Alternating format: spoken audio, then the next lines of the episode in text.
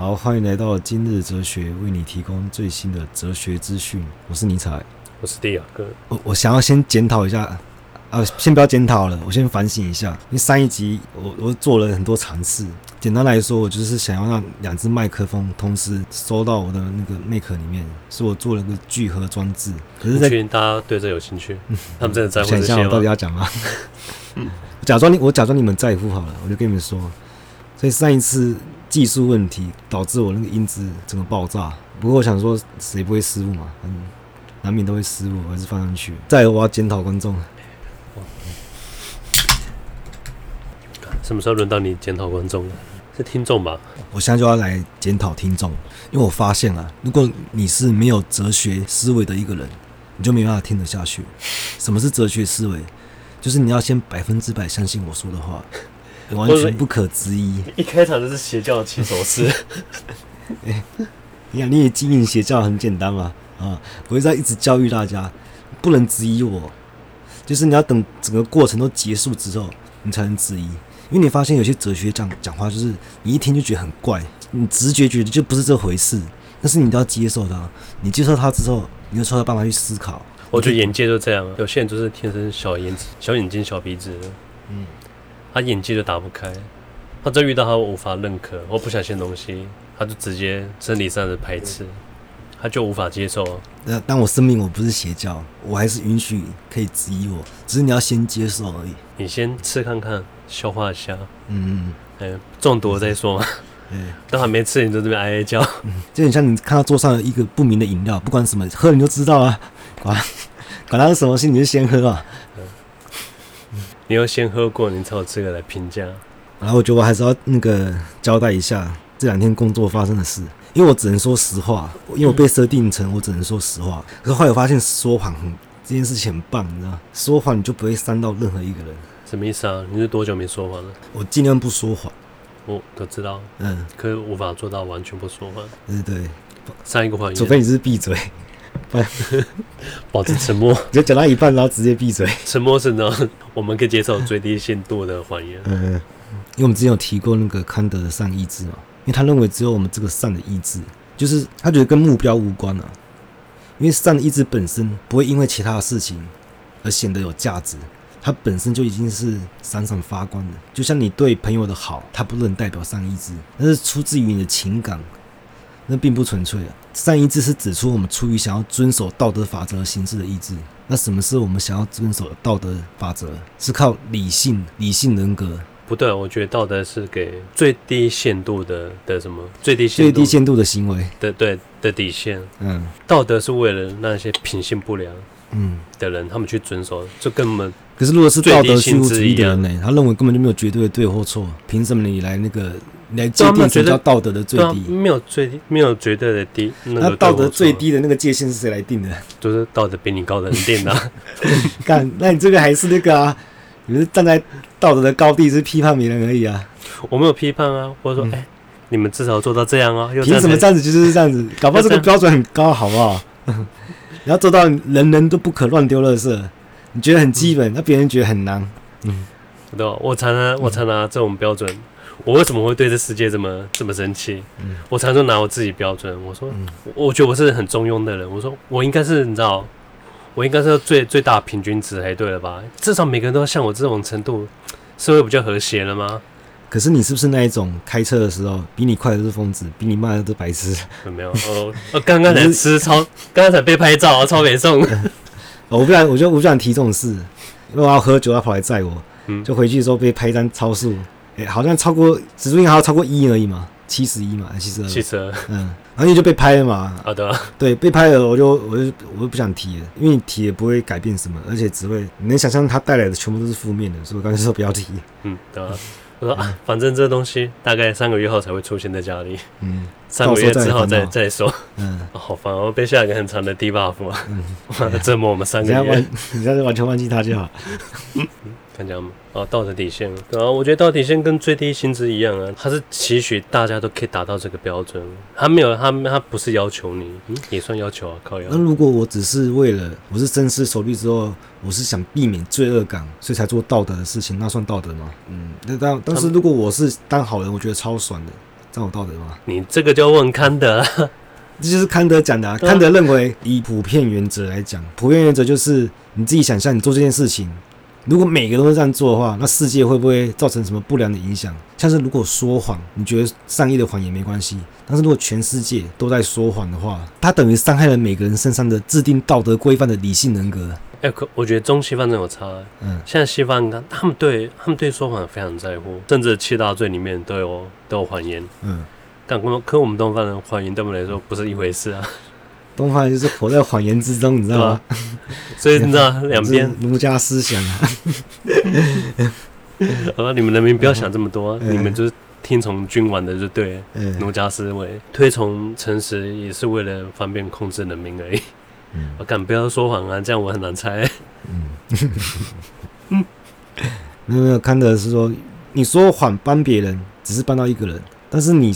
说谎这个行为伤害了每个人他心中的道德规范，你是伤害整个制度啊，所以他认为这是更严重哦。哎、欸，康德是哦，他是道德严格主义、啊。他说：“你说谎的，你这样对得起我们这些不说谎的人吗？” 他说：“举个例子，我记得好像是他跟一个法国哲学家在那边吵架，我知道他叫什么，他叫康斯坦丁啊。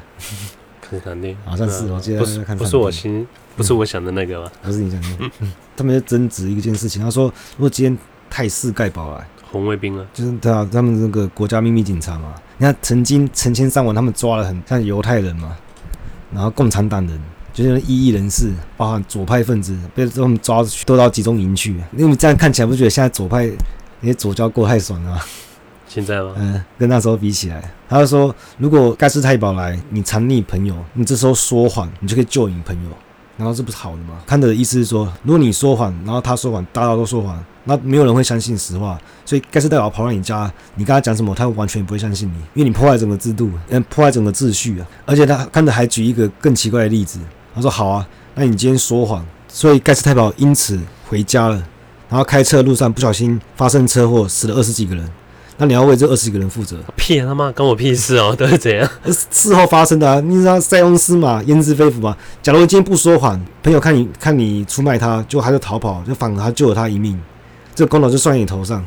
我觉得当时太过度解读了吧？当时大家很受不了看的，说你觉得说，刚你没朋友讲这种话好不好？我觉得哲学里面的伦理学最有趣的是这一点，因为他不问事物实际上有什么性质。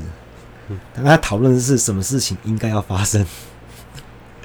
我曾经这个概念，我写过一个非常对称的句子。我这个句子不知道怎么样，它也不是诗，但是我念给每个人听，每个人觉得说这个这个句子太美了。我听过，我好像没跟你讲过。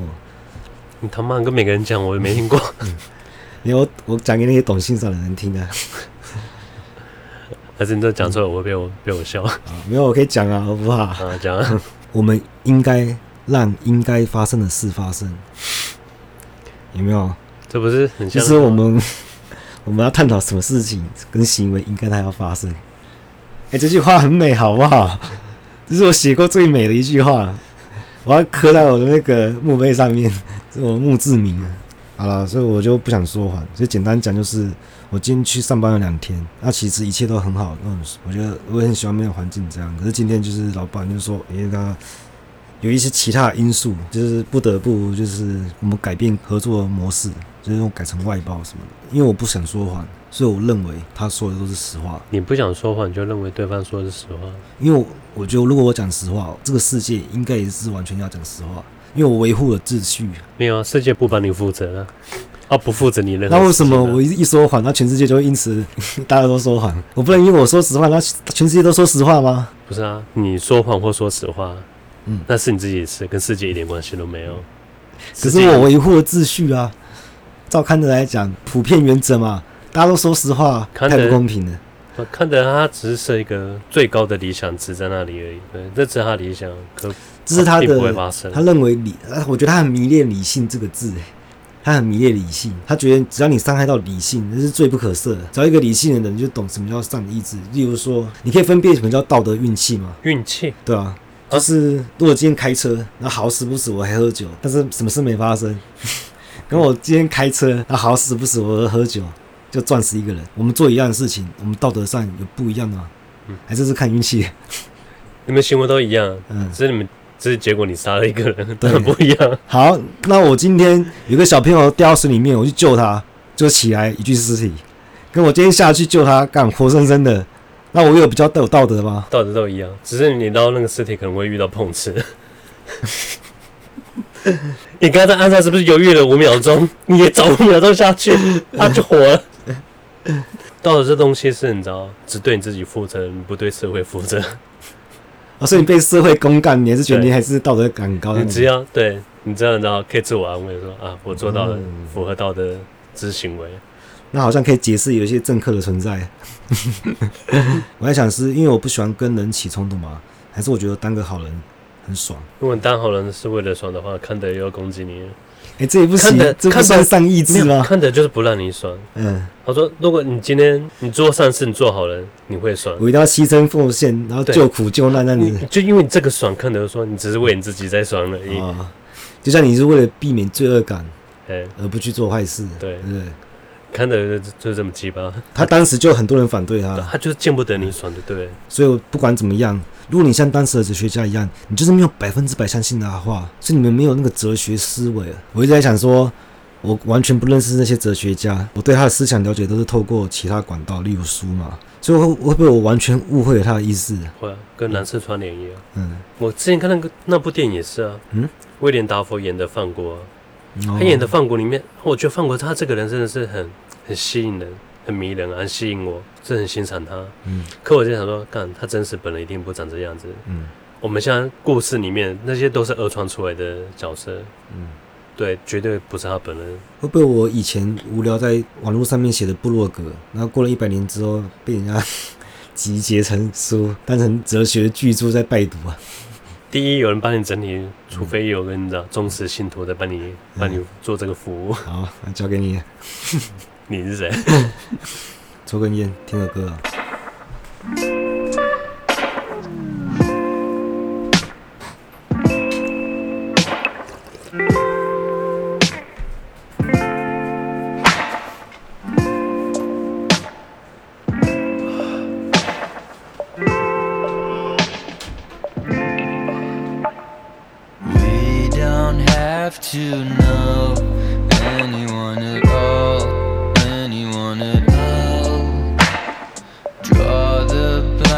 back slow. Some fading around to begin to bloom. Silk skin lovers danced With diamonds in their hands Diamonds in their hands. We could feel like them. Rarely would we ask Things we used to have. Is that cool?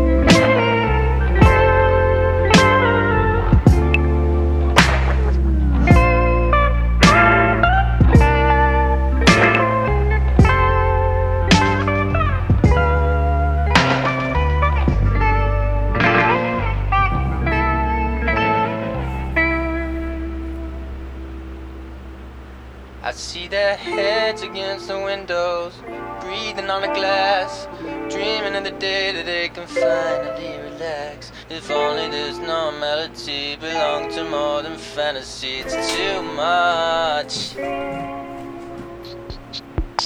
Well, they're open and faking a golden disdain. The flowers too tall for the table again, but it's alright.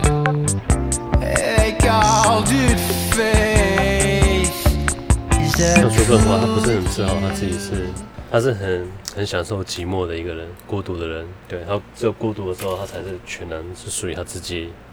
他只是想说他是在逞强，对我说，这是这后来是闹对外对外的一些，可是我觉得他有一点讲的很好，但就是说我在想说叔本华会不会也是有几次，然后带着那个礼物到别人家，他被他拒绝，他也想交朋友，来一直吃闭门羹，你说就趴在窗外看着，对对，没有，我讲了，他说我们大众就很有很有耐心跟善心去对待对待一些弱势的人、愚笨、贫穷的人，大众却对这些天才没有耐心，极力的排除他们。哦，对，他说人们知道同情心只会施舍他们觉得比他们下位的人，这是歧反视吗？对，反而对他们上位的人就会攻击他们。嗯，所以他才会说，欸我以以孤独以孤独为耻好了，他不会像放谷这么这么老实。呃，对啊，我就很孤独啊，所以我整天去找妓女。哇，这太老实了。那我在想说那些有钱人会不会心里想说啊，你们都这么穷，那你们憎恨也无所谓，只是你们唯一得到的精神慰藉而已。狗吠火车一样啊，嗯呃，你们只能是吠而已啊，你没办法影响我。你还记不记得那句话，形容叔本华的？那我觉得这写的蛮靠背的。然后他叔本华他是全然的孤独，在灵与之间存在的是无限的永恒。你知道那个画面让我想到什么吗？你有看过那一部吗？麦克戴蒙演那一部，那个戴蒙那那个启动，哎、不是那个，我说错了，杰克·古伦霍，啊，启动陨石吗？嗯，启动我没看，嗯，火车上那一部嘛，对对对，我没看。我不管，我直接讲。对，哎、其实那不是那个不是结局啊，那也不是结局，他是不是卡在某个回圈里啊？他不是呃，对对，有点像，但是这个是他在弥留状态的时候，然后翻那个装置，然后他就可以模拟到过去发生什么事情，然后一直它是模拟出来的，就是模拟出来的。然后因为他可是精神被困在虚拟。对，还有一个科技把它困在里面，然后他们认为从过去去分析就可以去阻止未来会发生欸、的事情。这是最可怕的，我最怕精神被禁锢这种东西。嗯，然后他们做一刻就是他把那个装置停掉，然后他的画面就停在一个很美好的画面。可是你想象在那个美好画面里面，可能有一个很孤独坐在角落，那个人就是叔本华，他在林与之间存在是无限的永恒。他是享受这一刻，还是痛苦的？你看，这是全然的孤独啊！永恒的痛苦是他享受这个完美的一刻。我不知道啊，如果他很享受孤独的话，那应该是 不要像像像草天空一样，困在永远的噩梦里。如果他其实是逞强的，根本不喜欢孤独啊，他是存，他是困在那个永恒的噩梦。好啊，就是我觉得，反正我很喜欢当个好人，我完全不理解为什么有人会想当坏人，当坏人一点都不爽，好不好？